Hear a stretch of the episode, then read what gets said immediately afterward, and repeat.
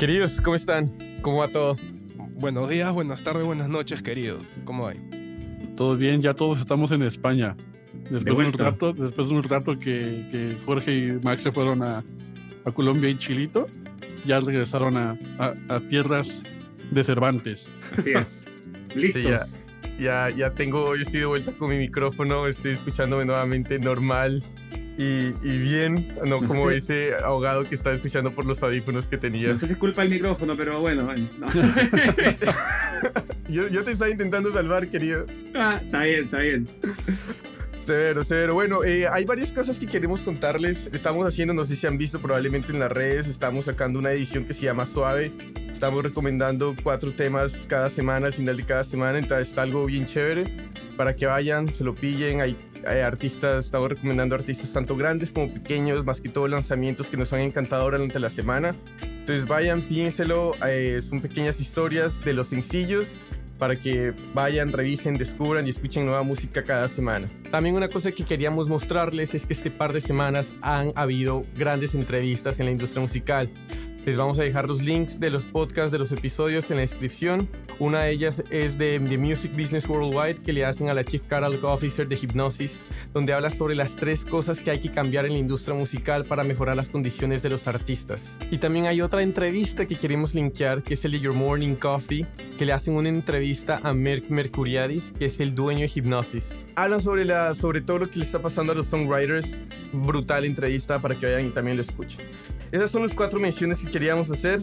Eh, cuatro o tres menciones que queríamos hacer, pero bueno, ya volviendo a la entrevista de hoy, hoy tenemos, hoy vamos a hablar con una cantante y compositora que trabaja hace más de 20 años promoviendo la cultura y la música de Perú, tanto de forma nacional como internacional.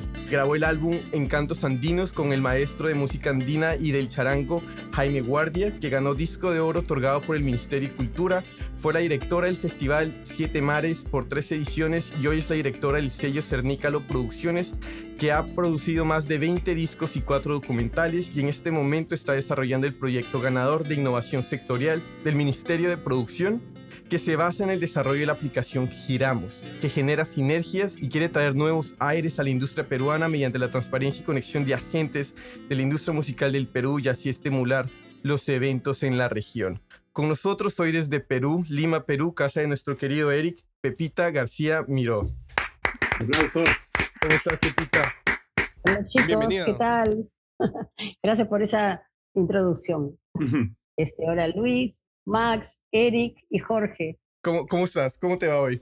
Eh, bien, estamos muy bien. Acá en Lima hoy día un día de sol, este, casi casi sol, es este, muy apreciado por la niebla limeña que a veces nos inunda. Qué rico, acá en España ya empezó a hacer un calor, pero que está- uf, o está- sea, la semana pasada estábamos como en 35 grados en Madrid y yo me, yo me quería morir, arrancar la piel, ya no Imagínate. podía. Dice que en Madrid son 10 no, 10 meses de invierno y 2 de infierno. Sí, de- y hay, y hay otra que dicen como, hay, so- solo hay como tres climas en Madrid. Este, maldito calor, maldito frío y maldito polen. Y Ya, eso es todo. y justo, eh, justo como dijimos, ya todos estamos acá en España. Y, y, y bueno, Jorge llegó a Madrid y todo esto, lo recibí acá para antes que tomara su tren. Y el otro día estábamos, justamente ese día estábamos comiendo y los dos estábamos platicando acerca de, oye, o sea, ¿cuáles son como las tres cosas que, que más te encanta, por ejemplo, Jorge de Colombia o a mí de México en general, ¿no? Como, y decíamos, no, que la, que la gastronomía, que los paisajes, o sea, mucho. Y entonces, preparando eh, este capítulo, como que se me ocurrió empezar justamente preguntándote esto a ti, pero enfocándolo como a la música, ¿no? Entonces, para ti, eh, en Perú, ¿cuáles son los tres aspectos más fuertes que tiene la industria peruana? Ah, los más fuertes. Yo creo que lo más atractivo quizá es la diversidad, ¿no? Porque creo que en el Perú tenemos una gran diversidad. Eh, también está lo interesante que es porque todo está por descubrirse, porque no tenemos mucha ayuda para, para mostrarlo. Entonces siempre hay una novedad. Oh, en el Perú, por ejemplo, como, como descubrió este David Byrne, hay música negra. Sí, siempre, desde, bueno, hace como 400 años. música andina, o sea, la, la música de las raíces y, y que abarca todo, ¿no? La parte sagrada de la música, es decir, la parte curativa, eh, la parte de, de felicidad, de celebración, y bueno, y la creatividad. Yo creo que son tres de las cosas notables de la música peruana. Y justamente has dicho algo muy importante que es la diversidad, ¿no? Y algo que caracteriza mucho a nuestro país es la gran variedad y estilos tanto de comida y de música. Y te puedo poner claros ejemplos como el festejo, el guayno, la marinera, la música afroperuana, la música criolla, hasta el propio rock peruano. Este, eso solo por mencionar algunos casos. Y entonces sabemos que esto es muy rico y atractivo para el turismo. Pero a la vez esto es limitado porque, por la industria que tenemos. Entonces, ¿tú qué le podrías recomendar a los artistas en temas de creación y de oportunidades e innovar que están afrontando los diferentes retos de la industria peruana, como vienen a ser este, cómo crear una comunidad sólida y tener una exposición nacional, que es lo que buscan al fin y al cabo los artistas?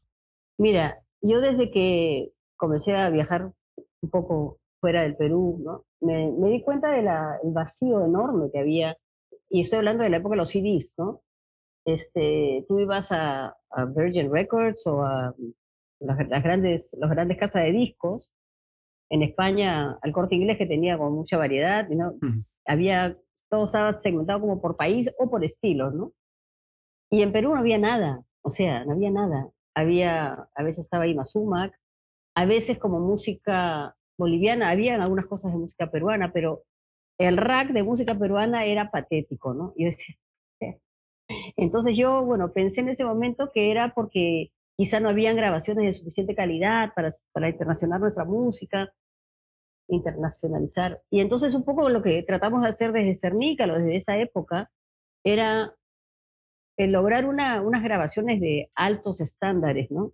Y bueno, para ello recurrimos a masterizadores, a mezcladores, ingenieros de sonido en general, eh, extranjeros, para asegurarnos de que no nos faltara acá, ¿no?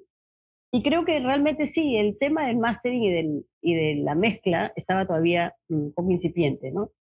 Las grabaciones bien, había muy buenos estudios. Entonces, es decir, había, había bastante, pero ¿qué es lo que al final nos dimos cuenta que faltaba? Y era eh, la intención de la difusión, ¿no? Casi todos los otros países tenían una estrategia de venta como país. El Perú obviamente no, no lo tenía y aún no lo tiene, ¿no? Se ha tratado de hacer cositas, pero no han tenido el seguimiento necesario, ¿no? Entonces, claro, yo nos comparamos con, con el país más cercano, eh, bueno, uno de los más cercanos, que es Chile, o Argentina, y vemos la, la gran diferencia, primero, de eh, cómo se han eh, acercado, digamos, partes del sector para fortalecerse, que eso es súper importante, y que eso es algo muy difícil acá. Todavía no sé, no entiendo qué pasa, qué chip en nuestra cabeza tiene que terminar de hacer clic. este, y eso, y sobre todo, que hace poco no había, hasta hace poco no habían este, incentivos realmente estatales, ¿no? Eso ha ido cambiando, digamos que yo podría decir que los últimos 10 años eh, ya el Ministerio de Cultura tiene fondos de apoyo, Prom Perú también tenía fondos de apoyo, ya no los tiene para la música. Y bueno, básicamente eso, era recurrir a lo que tú pudieras para internacionalizar. Ahora, la suerte fue el Internet, ¿no? Eh, todo el tema digital, hacerlo, pues ya, ya uno tenía acceso, ¿no? Antes era casi imposible, tenía que tener mucho dinero o un éxito, como tuvieron algunos grupos de rock en la antigüedad, en la antigüedad. Ahora estoy viendo, por ejemplo, ayudando a los Traffic Sound, que es un grupo que la rompió en los 70s y que todavía están vivos cuatro de ellos. Y realmente ellos sí pudieron trascender, ¿no? Hay, hay algunos grupos que tuvieron la suerte porque alguien los escuchó afuera y, y jalaron la música, ¿no? Pero bueno, digamos que eso es, lo he hecho un poco largo la respuesta, pero yo creo que ahí más o menos por ahí este, veo el, el tema con la música del Perú. Pepita, y a mí me parece muy interesante lo que, lo que hablas, sobre todo cuando comparaste con Chile, porque yo como chileno eh, sí he visto que hay muchos artistas que, han, eh, que les ha ido muy bien afuera y, y voy a hablar un poco desde la ignorancia, que claro, que es verdad que yo artistas peruanos he visto menos, quizás Argentina también he visto mucho, Pizarra, que le ha ido increíble, Buki, bueno, quizás más modernos que le están yendo muy bien. Entonces, pero quería preguntarte un poco como si tú crees que es algo como quizás eh, que está relacionado más a una estrategia y lo quiero enfocar como quizás desde Chile por lo menos, siento que tenemos un gran marketing con lo que es el reggaetón. Chile somos los que más escuchamos reggaetón por lejos, entonces muchos artistas de reggaetón después les va muy bien afuera. No sé si quizás en Perú crees que, mi pregunta va, ¿el problema crees que va más por ahí o por un problema como de eh, problemas como internos, de conectar eslabones internos de industria? Mira, yo creo que acá la industria, o sea, la industria es Haciendo el festival me di cuenta, teníamos un material humano y, y teníamos todos los equipos. Es decir, si tú quieres hacer algo bien hecho, totalmente lo puedes hacer. Buenísimo. Es riesgoso porque te cuesta, te puede costar en tu espalda el gasto. Sí. porque sí, sí hay ciertas cosas del, del, mismo público que tienen que comenzar a mejorar o, o, quizá ya lo hicieron, ¿no? Pero yo sí creo que realmente el, el, la estrategia de, del gobierno, por decirlo, del, Estado peruano, en realmente darse cuenta de una vez por todas lo importante que es la música para la venta de, la imagen de tu país. Está por todos lados. Y yo creo que la variedad de la música peruana, no te lo digo por chauvinista, realmente eh, hay una gran variedad musical acá, ¿no?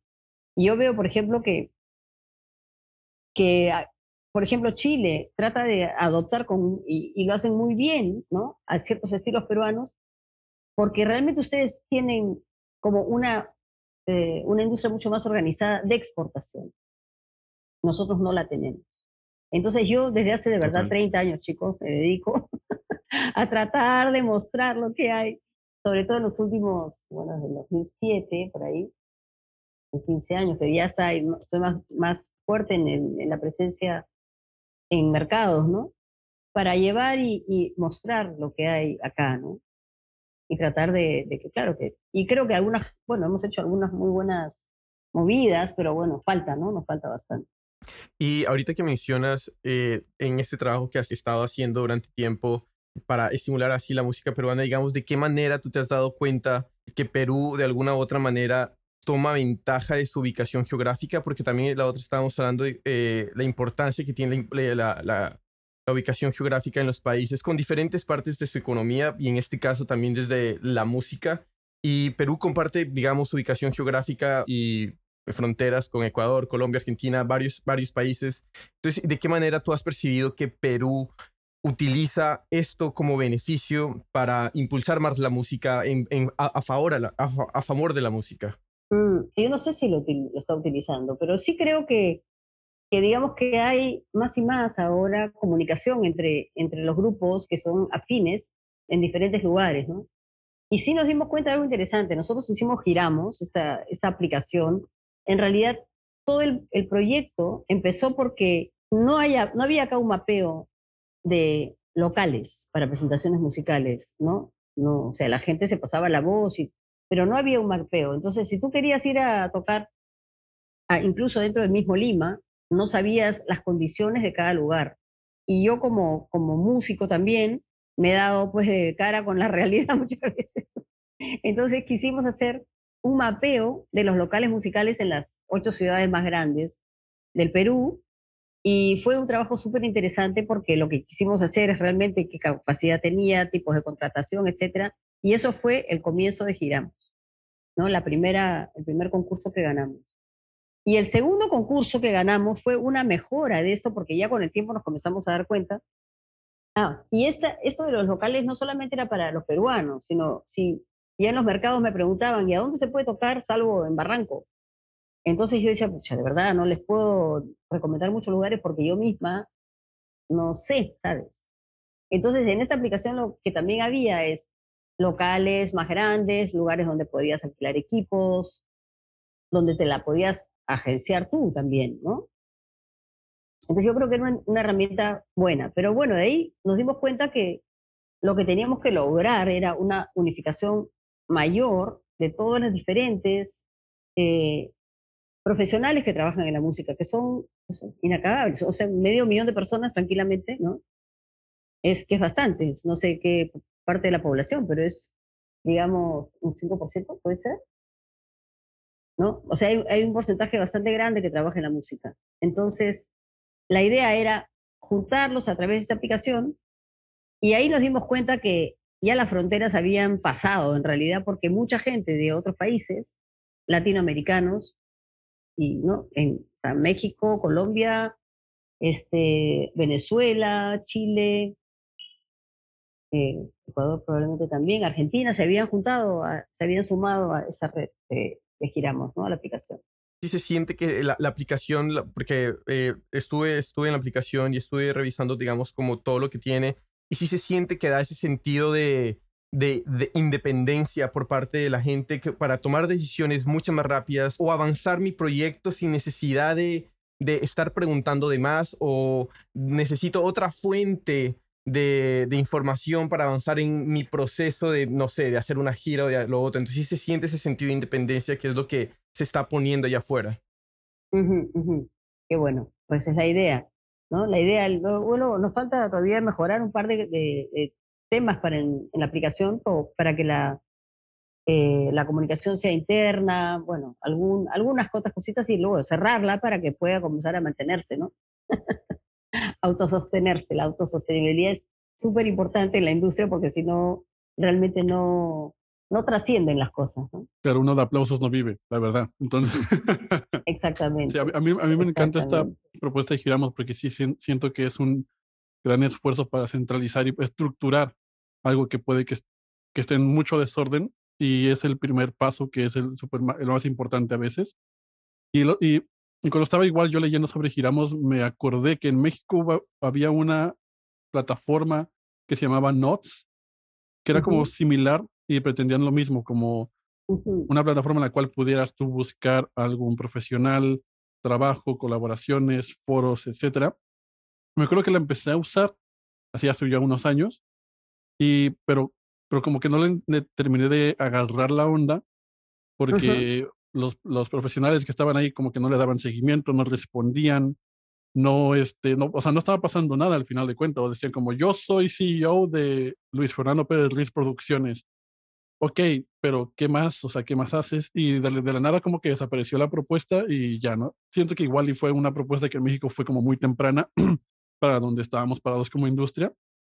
Y, pero para mí me interesa y me intriga mucho que, o sea, Giramos viene con todo, o sea, viene con un esfuerzo, con una experiencia previa por la parte de los, profesionales que están detrás de la misma plataforma, que te quería preguntar tu perspectiva sobre a, lo largo del proceso, cuáles han sido los mayores aprendizajes que has obtenido sobre el mercado al momento de enfrentarse a este tipo de creación como es Giramos. Mira, yo creo que lo que ya como, como creación, ¿no? Yo digo que el, el punto que uno siempre tiene que tomar en cuenta, siempre más de lo que te imaginas, es el tiempo que necesitas para realmente insertar un producto, eh, porque, digamos, el hecho de que, de que no, seamos, no seamos nosotros, o no sé ustedes, pero en mi caso, yo no soy una, eh, ¿cómo les digo? No soy una vendedora, ¿no? O sea, mi cosa es, sí, claro, estoy vendiendo esto, pero, pero mi cosa es a mí me interesa la difusión, me interesa la gestión, ¿no? Entonces, sí, como, como en mi experiencia de músico sé la importancia de la difusión, sin embargo, siempre creo que es mayor lo que uno tiene que calcular, ¿no? Entonces, el esfuerzo que nos está costando en este momento es realmente mantenernos vigentes y no desfallecer en este, en esa, este intento de, de creación, nacimiento y crecimiento, ¿no? Pero yo creo que sí la hemos juntado, porque todo el mundo que la ve dice, ¡guau, qué chévere la aplicación! Ok, ahora úsala. ahora úsala, pero para que la uses tiene que realmente, tiene que haber un, un dinamismo, que es lo que es, este, creo que difícil obtener, ¿no? Pero bueno, no es imposible y no nos hemos rendido. Total, totalmente, ¿no? Y, en verdad que, o sea, hacer una aplicación como tal, como bien dices tú, Pepita, el, tema de que sobreviva es muy difícil, o sea, eh, ¿cómo se llama? Apps gigantes como Uber, em, Spotify creo que también, no sé, se demoraron cantidad de años en, en, en, generar utilidad, entonces en verdad es un reto gigante el que tienen ahí de, estar, como dices tú, viviendo, muchas veces creo que se ve como, así una app, la lanzáis, funciona y ya, pero en verdad como que no sé, si uno se mete con investigar, hay aplicaciones gigantes, repito, como Uber, Spotify, que se han demorado años de años, de años, de años en generar utilidad y en, digamos, como dices tú, autosubsistir. Entonces, yo creo que es un reto muy lindo y lo están haciendo Muy bien, ahí parece. Y, so- y son retos que terminan haciendo la aplicación y todo más fuertes. Porque, digamos, así Exacto. como Sí. bien mencionas, eh, Uber, digamos, tuvo muchos problemas también, tanto legales. Y entonces, y, y eso ha llegado a, por ejemplo, a Uber a hacer lo que es Uber. También, digamos, Spotify en diferentes es- aspectos. Exacto. Sí. Pero claro, ellas son plataformas que donde la monetización es es súper ágil, ¿no? Este, en este caso, claro, sería como un club, que es una suscripción, ¿no? Claro. Como son algunas aplicaciones. Pero yo creo que, mira, pensando, o sea, nosotros para mantenernos vigentes, estamos obviamente recurrido al Instagram, al Facebook, sobre todo al Instagram, al Facebook ya está casi muriendo, salvo cuando empieza la política y Facebook se vuelve la- el lugar, ¿no? Pero tenemos que recurrir a estas, a estas, eh, esa parte de la red que, digo, imagínate, o sea, la, la dependencia que estamos eh, eh, creando hacia esos espacios. O sea, el día que estos espacios nos quieran cobrar el ojo de la cara, Sí. este, lo van a poder hacer porque estamos absolutamente dependientes de él. ¿no? Entonces yo creo que ahorita lo estoy reflex- reflexionando, ¿no? Tener alternativas de comunicación es súper importante. O sea, como lo que están haciendo ustedes ahora, el podcast. O sea, tenemos que tener alternativas de comunicación, ¿no? No podemos ser, o sea, meter realmente todos los huevos en la misma canasta, que es lo que al final es como, es lo que se, se está sucediendo en el planeta, ¿no? Pero bueno, tenemos que mantenernos, mantenernos vigentes y fuertes. Totalmente, Pepita. Y justamente que acabas de hablar algo muy importante que es el tema de la difusión de información, porque de hecho este, en Perú hay muchas personas que están dispuestas a consumir, pero a la vez que al no tener esa información o no estar bien informados, o la misma información simplemente no los permite llegar a ciertos eventos, o a veces se enteran cuando pasó un concierto semanas después y dicen, a mí me hubiera encantado ir, eh, solamente Claro. por dar un ejemplo. Entonces, este, relacionándolo un poco con Giramos, de hecho, este, siento que es una gran herramienta para mantener a la comunidad musical per- peruana conectada en un mismo lugar. Y de hecho, Sí. este, están siendo los primeros en Perú en desarrollar algo de este calibre, que en verdad es impresionante. Ay, gracias, Eric. Este, bueno, mira, por ejemplo, aquí el, el Estado se puso, ¿no? Porque, y el Ministerio de Cultura hizo su trabajo. El Ministerio de la Producción recibió un fondo para innovación sectorial. Entonces, no sé de dónde vino la iniciativa, pero creo que el Ministerio de Cultura diciendo, bueno, in- innovación sectorial también existe en, en las artes creativas, ¿no? Entonces nos llamaron para cambiar las bases de las postulaciones para lo que sería un intangible o, o sea, un, sí, pues no debe decir intangible, este, como es el arte, ¿no? El arte en general es efímero, es este, no es una máquina para enlatar atún, no es un textil para hacer chompas, ¿no? Este, es totalmente otro concepto. O sea, cambiar el concepto fue súper interesante.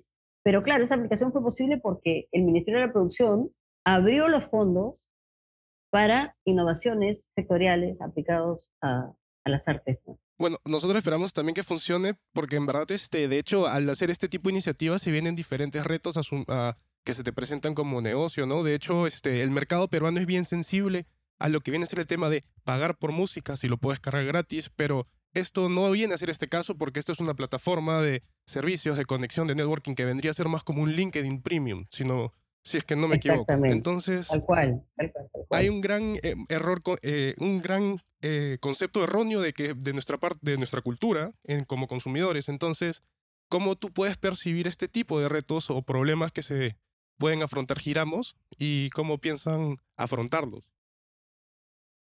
Claro, mira, yo creo que, o sea, mm, ve- ver la utilidad de, un, de una herramienta es lo que te hace querer pagar por ella, ¿no?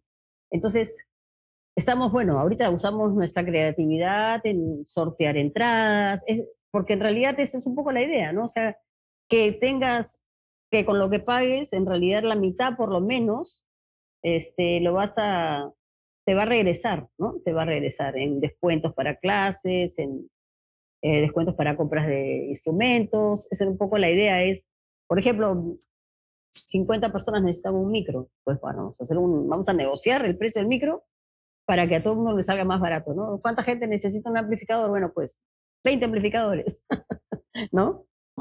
Entonces, bueno, esa es un poco las estrategias que estamos pensando, ¿no? Para, para que la utilidad de esta herramienta sea notable, ¿no?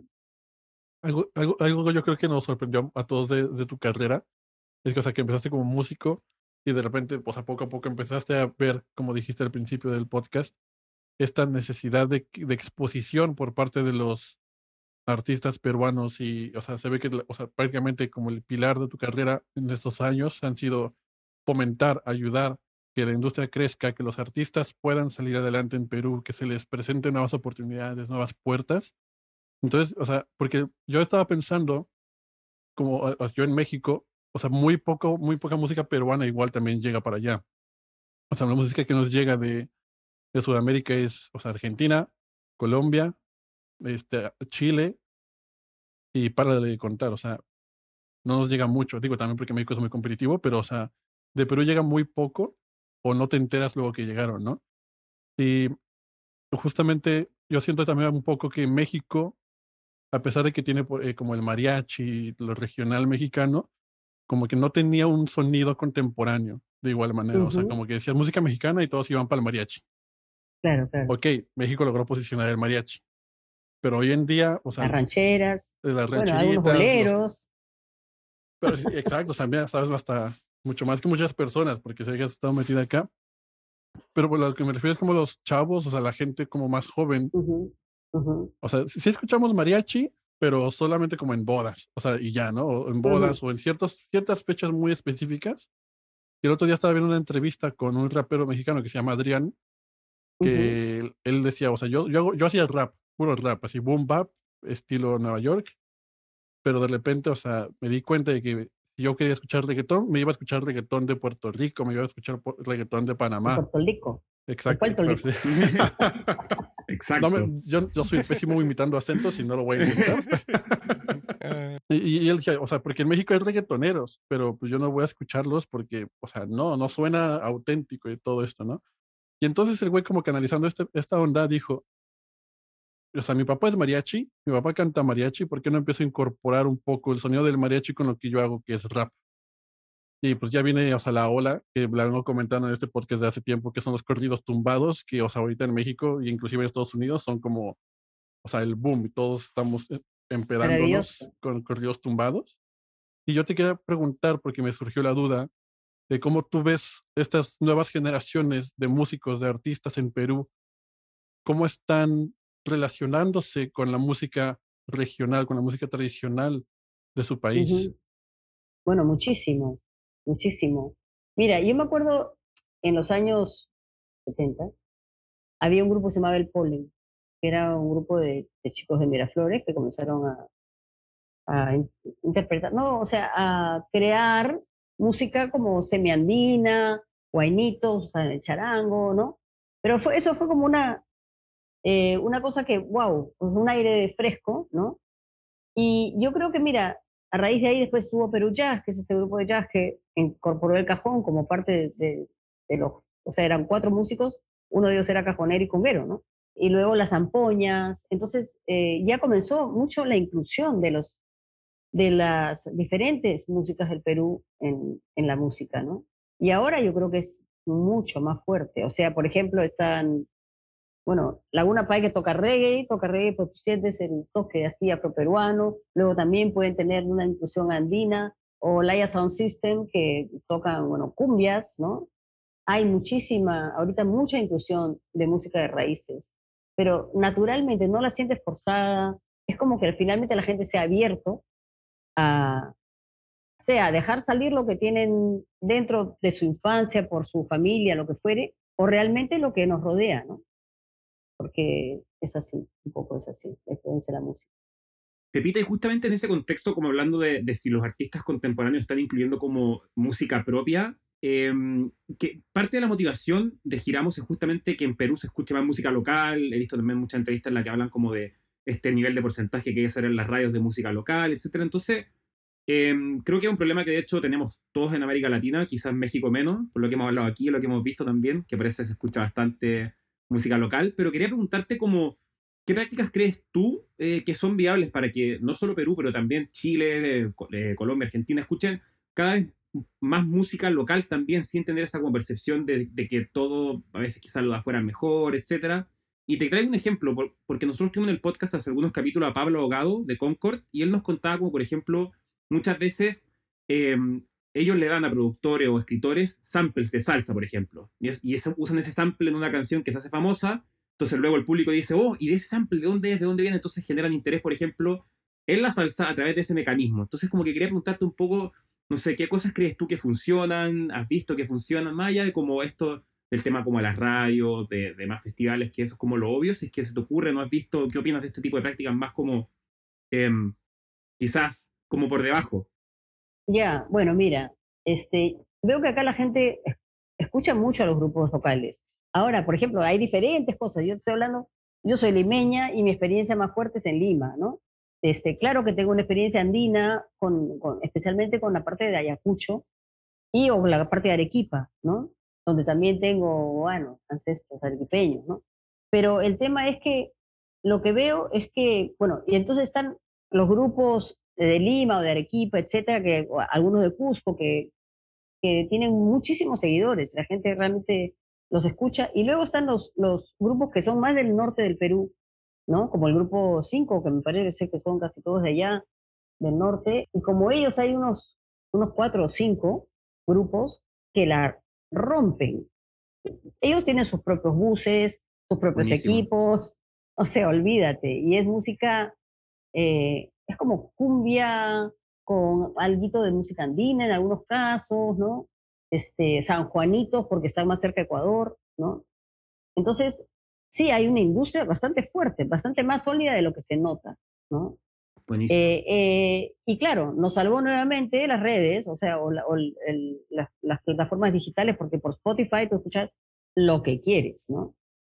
Entonces, este, porque si hablamos de las radios ya sabemos dónde nos vamos a ir, ¿no? O sea, realmente es evidente que las grandes, las grandes, las majors han comprado las radios, ¿no? O sea, hay alguna o que otra radio que realmente escucha solamente música andina, algunas que solamente de salsa o fuere, ¿no? O cumbia, pero en general las radios están muy tomadas, salvo las radios de provincia igual. Pepita, yo te quería preguntar, ya que como hemos mencionado, tú ya has hecho tres ediciones en el pasado del Festival de Siete Mares. De hecho, esto ha sido un festival que apoyó mucho el talento y cultura local y ha sido escenario de tanto de La Vieja Esquina, de Laguna Pai, que los mencionaste, Uchpa, que es una de mis bandas de rock peruano favoritas, Canacu y El Tigre, que digamos ahí fue cuando digamos empezamos a tener más movimiento, solo por mencionar algunos artistas locales para dejar sus nombres por ahí. Este es un claro ejemplo de que hay infraestructura, tenemos el talento de calidad y tenemos un mercado para eventos culturales, porque tenemos esa tenemos la cantidad de personas, hay, hay población. Entonces, lo que yo te quería preguntar es, si tú piensas hacer una cuarta edición, ¿cuáles son los aprendizajes y las lecciones que has aprendido en las ediciones anteriores que aplicarías en esta cuarta edición y que no volverías a hacer como diciendo, ok, esto no nos salió tan bien? Mira, este, en la primera edición de Siete Mares fue tal éxito, o sea, me agarró de sorpresa, ¿no? Porque claro, no, no, había ni, no había ningún festival igual. Después es como que rapidísimo lo copiaron, ¿no? lo cual me parece perfecto, me parece que las buenas ideas este, hay que copiarlas, ¿no? Y claro que haría una, una, cuarta versión, pero ¿qué es lo que pasa? Hay dos cosas importantes. A ver, Manu Chao fue una figura perfecta, ¿no? Fue una figura perfecta como cabeza de cartel. Ahora, yo quería eliminar el concepto de cabeza de cartel. No es tan fácil ni es tan rápido. Tienes que tener unos 10 festivales donde tú sabes que cada vez que vas al festival, todo es bueno todos son cabezas de cartel. Esa era mi, mi idea, ¿no? O sea, el que pise ese escenario es un cabeza de cartel. Pero claro, tú vendrás, venderás 300 entradas y Manu vendió 12 mil o, o, lo que fuera, o 10 mil. Porque, bueno, se vendieron 12 mil entradas, fue un, increíble, ¿no? Ahora, la figura de Manu fue difícil, eh, ¿qué te digo?, igualar, ¿no? Porque él tenía una convocatoria de muchas generaciones también, o no sé, o dos o tres quizá, ¿no? Porque, y luego no era carísimo. Otras personas que podrían haber vendido las 12.000 entradas costaban mucho más caro, con lo cual no daban los números, ¿no? Y yo lo que quería era mantener entradas accesibles. Entonces, un poco también mi, eh, mi sueño quizá actuó también en contra mío, por decirlo, del festival en ese caso, ¿no? Porque yo quería como mantener ciertas, de todas maneras, la calidad. Eso era impajaritable, ¿no? La calidad de todo, la, calidad de toda la experiencia, los mejores equipos, el mejor trato para los músicos, ¿no?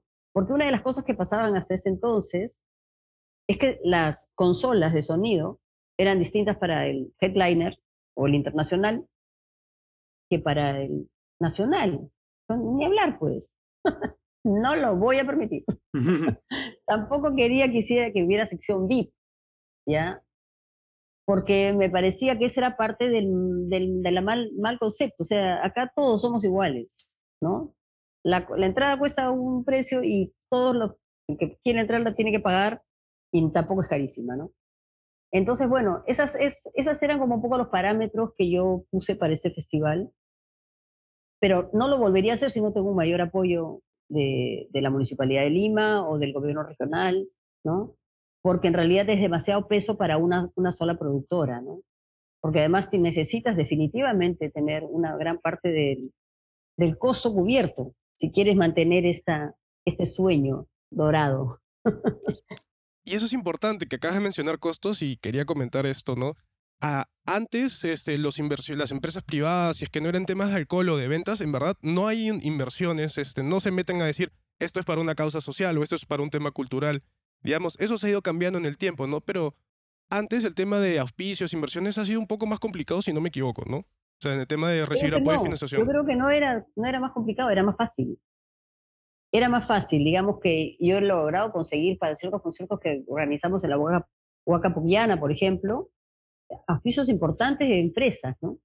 Yo creo que si, si la empresa ve su oportunidad de figurar dentro de un concierto y dentro del tipo de público a los, que, al que ellos quieren llegar, sí van a invertir, ¿no? Ahora, las cosas son mucho más difíciles también por la pandemia, muchas empresas están ahí, ¿no? Claro. Pero yo creo que ahorita más que las empresas es el Estado. Y luego el público. El público también fue un problema, por ejemplo, ¿no? Bueno, y, la corrupción. Porque al final algunas entradas no se vendieron por el conducto regular, se vendieron directo al tipo de seguridad y eso también me hizo un forado. Entonces, hay ciertas cosas que, claro, definitivamente las cambiaría, ¿no? Las mejoraría, pero otras que no las tocaría porque creo que estaban muy bien. Sin duda, yo creo que, yo creo que estaría súper interesante ver, eh, ver a Perú más también metido con estas propuestas. O sea, este festival rompiera las fronteras y creciera como, o sea, el otro día estaba viendo también la, la propuesta de Chilean Way que se, que se salió, que es el, la alianza entre México y Chile de artistas chilenos compartiendo el line-up con artistas mexicanos en el Pepsi Center, que va a pasar en junio. Y o sea, eso, o sea, eso para mí es increíble. Y también el cartel tiene artistas chilenos, mexicanos, como del mismo nivel. O sea, como dices tú, no siento que haya como un headliner, sino más bien la iniciativa como tal es, es Chile y México en un escenario. Vengan para acá. Aquí está el público, quién, quién se interesa, y porque yo sí siento que hay mucho público interesado en descubrir estas nuevas propuestas que vienen y organizar un Chilean Way causa parce, estaría con madre, ¿no? Sí, sí, sí, sí. Exactamente. Sí, bueno, y, el Siete Mares, por ejemplo, o sea, es, eso es lo que me cuentas del Chile Way, sí, sí, además que lo están armando, me parece increíble, muy buena iniciativa. Pero el nombre de Siete Mares era eso, ¿no? La inclusión de, de todas las culturas, ¿no? De Celso Piña vino al último, al último Siete Mares, por ejemplo, y fue muy, muy chévere, muy chévere. Y bueno, vino Totola Momposina, bueno, vinieron Bombesterio cuando todavía no eran Bomba estéreo. Lo que son ahora, sí, ¿cómo se llama? Sistema solar, chévere. Sargento García, en fin. Eh, yo creo que, que hay que seguir con soñando, ¿no? O, dándole a la música el lugar que, que requiere, ¿no? Pero claro, sí hay que cambiar ciertas actitudes y definitivamente hay que despertar al, al gobierno que se dejen de tonteras y que apoyen lo que es bueno. Claro que sí, claro que sí. Hay que dar como esos pequeños como codazos como, hey, acá está la música, hey, estas son las propuestas, porque hay cosas sucediendo muy chéveres, muy bonitas. Y Pepita, en verdad, te deseamos todo, todo lo mejor en este proyecto, tiene todo para ser grande. Pepita, en verdad, muchísimas, muchísimas gracias por venir y, e impartir tu sabiduría y tu experiencia con nosotros y para nuestra audiencia. Muchísimas gracias. Muchas gracias, chicos. Te agradece mucho. No sé si hay algo que quieras eh, decir finalmente, un mensaje final para nuestra, para nuestra audiencia, donde la gente te podría contactar, tus redes. Sí, bueno, las redes de Cernícalo y de, y de Giramos están en, en Instagram, en eh, Facebook. Y bueno, también que voy a grabar un disco próximamente. Buena. Así que se, no, puedo, no puedo abandonar el canto porque si no es, se abandona el aire y eso no puede ser. la experiencia de, la música dentro de mi cuerpo es importante para seguir entendiendo a los músicos. Entonces, bueno, eso, que los que quieran se unan a, la aplicación Giramos, se la descarguen, eh, se creen su usuario, para realmente fortalecernos entre nosotros, ya entre todos, ¿no? Este, estamos tratando también de replicarla en España. Bueno, nada, y estamos tratando de hacer un festival en España también, ya les contaré. Uy, Cuando eso. Lo, lo- sí. Genial. Acá Compramos estamos. los boletos sí o sí. Sí, sí. ya chicos, así que los veremos en el festival pronto. Veremos. Claro, Así sí. es, Pepita. Muchísimas gracias. Muchísimas gracias, a Gracias, todos. Aquí Pepita. gente también que nos está escuchando y nos está apoyando. Muchas gracias a todos. Esto no sería nada sin ustedes, tampoco sería nada sin nuestros grandes invitados. Pepita, que estés muy bien. Muchísimas gracias por venir. Y muchachos, nos vemos la próxima semana. Chao, chao a todos. Muchas gracias. Muchas gracias. Chao. Hey, muchas gracias por escucharnos y no olvides de seguirnos en Spotify, Apple Music, Pandora o la plataforma digital que sea de tu preferencia. Si te gustó el podcast, no olvides recomendarnos a tu grupo de amigos o colegas, ya que esa es la mejor manera de que sigamos creciendo la comunidad. También nos puedes encontrar en Instagram, Facebook y YouTube como 8000 kilómetros podcast. Cualquier comentario, duda o sugerencia es más que bienvenida y nos vemos en el siguiente episodio.